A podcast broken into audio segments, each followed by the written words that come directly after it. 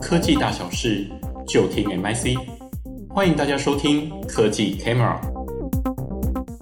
各位听众，大家好，欢迎收听二零二一 MIC Forum 4热门议题精选。今天我们来聊的是通讯产业发展趋势。MIC 预估，二零二二年台湾通讯整体产业将达到一千六百一十三亿美元，相较于二零二一年年成长三点八 percent。而台湾通讯设备厂也积极的布局五 G 新商机哦。今天我们一起来听 MIC 张琦主任对网络通讯、智慧型手机以及五 G 产业发展趋势的观察。如果各位听众对于这个议题想更多的了解，也欢迎来填写我们的网页问卷，下载简报档案哦。大家好，我是 MIC 张琦，今天跟各位分享通讯产业发展趋势。那简报大纲的部分呢，总共分成四块。那一开始会谈全球以及台湾的通讯产业的数字。那接下来我们会切成三块，分别是网络通讯、手机以及五 G。好，首先到这个呃。有关于这个台湾通讯产业整体的这个产呃产值哈，那预计达到四点五五兆新台币，在二零二二年，那成长的部分会达到三点八个 percent。那首先啊、呃，请大家先看一下左边的全球通讯产业的变化。我们在二零二零年呢，全球通讯产业呢跌破了六千亿的美元哈。那我们可以看到，二零二零年到二零二一年呢，它有一个很大的 jump。那成长到约六千八百亿美元左右。那我们可以看到，就是说 它的结构的部分，哈，啊，绿色部分是行动通讯装置，哈，就手机的部分。那蓝色的部分是电信，那红色的部分是企业网络。那我们过去通讯在讨在谈的时候呢，一大呃一般来说 我们会谈两块，一块是手机，哈，手机就是行动通讯装置。那网通部分呢，就是电信网络跟企业网络。那五 G 的部分呢，就分别会在这三个颜色里面。那在二，在这个台湾通讯产业呢，过去是硬体代工为主哈，那整体比重呢，在二零一八年是十八点六，二零二二年是二十四点二。好，那在五 G 的部分呢，二零二二年呢，预计会达到整体产值的百分之四十五。好，我们来看一下网通的部分哈。网通部分呢，在二零二一年呢，台湾占全球十六点一，好，那预估成长六点四。啊，达到八千九百亿新台币。那左边的部分哈，海运物流部分哈，七八月的时候，在深圳盐田港有塞港的状况哈。那 连带这个宁波舟山港部分呢，也是受到影响。那这个部分甚至影响到美国的耶诞季。那在印度的部分哈，啊，疫情的部分其实仍然不可小觑哈。那部分订单已经移转到他地哈。那目前看起来主要是中国的部分。越南，越南的部分，目前我们得到的讯息是制造活动多仍维持正常。那此外，在马来西亚上游厂商的部分仍需要关注。在这个右上角 PMI 指数的部分，哈，这个我们知道 PMI 指数，哈，如果我们一般来看的话是五十以上或五十以下。五十以上指的是呢，这个产业呢正处于一个扩张期，哈。五十以下呢？这这产业呢，相对处于一个紧缩期哈。那我们观察台湾的这个两个指数哈，原物料以及供应商交期哈，这两个指数呢，最近拿来到了八十五跟七十五，那也就是说成本增加大十成上会受到延迟。另外呢，我们在谈 BB 值哈，BB 值指的是当期厂商它的这个订单除以当期的这个呃出货哈。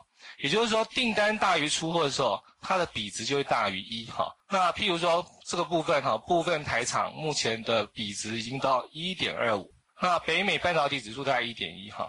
零组件，零组件的部分呢，目前的订单是去年的两倍，但出货的部分呢下滑两成，订单两倍下滑两成，意思就是说市场上的这个需求呢，目前是没有办法满足的。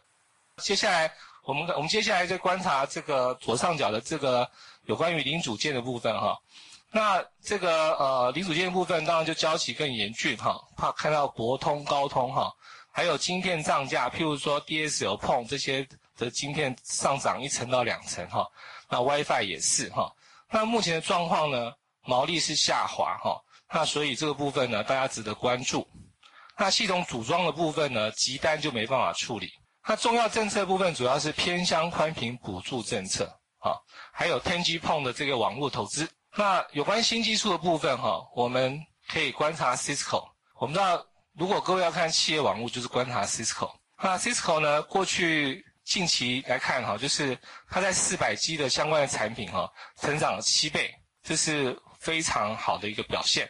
那新应用部分主要是因为疫情跟在家工作的需求增加了。那接下来看这智慧型手机产业哈，二零二一年智慧型手机产业呢，台湾占全球的两成左右。那如果以量来讲的话呢，台湾约占二十五 percent。那二零二零年呢，预估成长二点三，达到二点八兆新台币。那首先看到左边哈，总总体经济的部分，二零二一、二零二二成长四到六 percent，宽松货币、通膨隐忧，在零售销售指数以及消费者信心指数来看。都分别在跌，那尤其是像美国指数来看，已经跌到十年最新的低点。那所以这个部分呢，未来有可能会影响到智慧型手机的销售。那疫苗接种区的部分呢，接种率的部分，这个在新兴市场的部分，像越南、印度哈这些国家都相对较低。那在这个对于主要制造国生产活动的影响。中国大陆目前控制是相对稳定。那虽然我们听到包括郑州那边有一些呃疫情有传出来，但是目前的确没有听到封厂的消息。北越、北疆、北宁、太原以及河北工厂的利用率的确是下滑的哈。印度部分呢我们就是看印度的北方邦哈。那这个部分未来疫情再起会牵动三星跟陆系的出货。马来西亚部分呢就是看 MLCC 哈，目前交货会 delay 八周以上。啊，这个部分会影响到国内的大厂，后续仍需关注这些其他的零组件，啊，譬如说电源 IC 等等。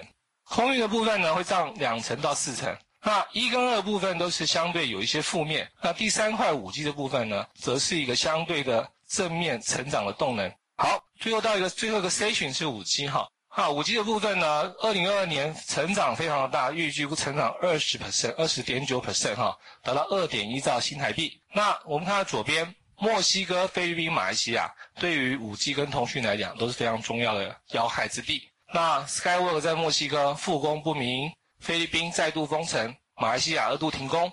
那目前在被动元件大厂聚集的雪兰莪州，目前是当地的重灾区。那运输指数呢？运输物流指数破底海今年涨二点四，如果从二零二零年到现在涨了七点五倍。那，另外就是产品验证啊，路网验证的部分。啊，因为我们一般以前台厂去到这个电信业那边，可能一待就待两个月。那这个部分在疫情之下可能会延迟。好，另外看资本支出，资本支出呢，今年跟明年电信资本支出是创下历史新高。那在疫情期间，电信者营收，中国、美国、日本、欧洲这些的这个状况呢，其实它有随着随着疫情呢的营收反而是增加的。那这个状况跟目前 5G 的建设的情况是相符。那未来五 G，呃，在这个网络建设部分呢，也值得观察。那在左上角政策的部分，主要是拜登的六百五十亿，还有就是这个最近非常热门的这个呃开放网络 Open RAN。这个 FCC 呢最近公布了五十家，那它的政策非常的特别，就是如果你有用陆系的网络设备，我们政府买单，然后呢我们就帮你更换。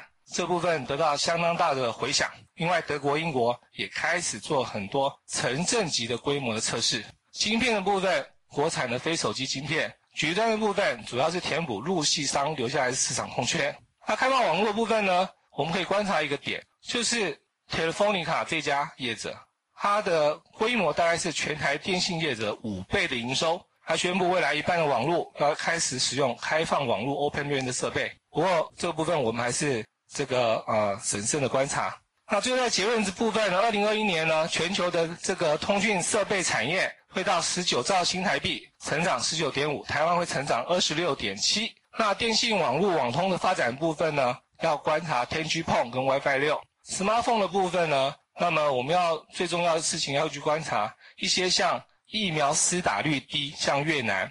以及他们推推动这种社会隔离的政策的这种地方，会开始会导致一些国际代大厂在生产上面的避险啊。那 未来这部分要值得观察。那五 G 的部分最重要就是新发造的新兴国家，啊，这是第三点哈。第三点的部分，像越南、巴西、哥伦比亚。那最后就是二零二二年，我们值得观察的就是可能有一个新兴的采果，就是在印度。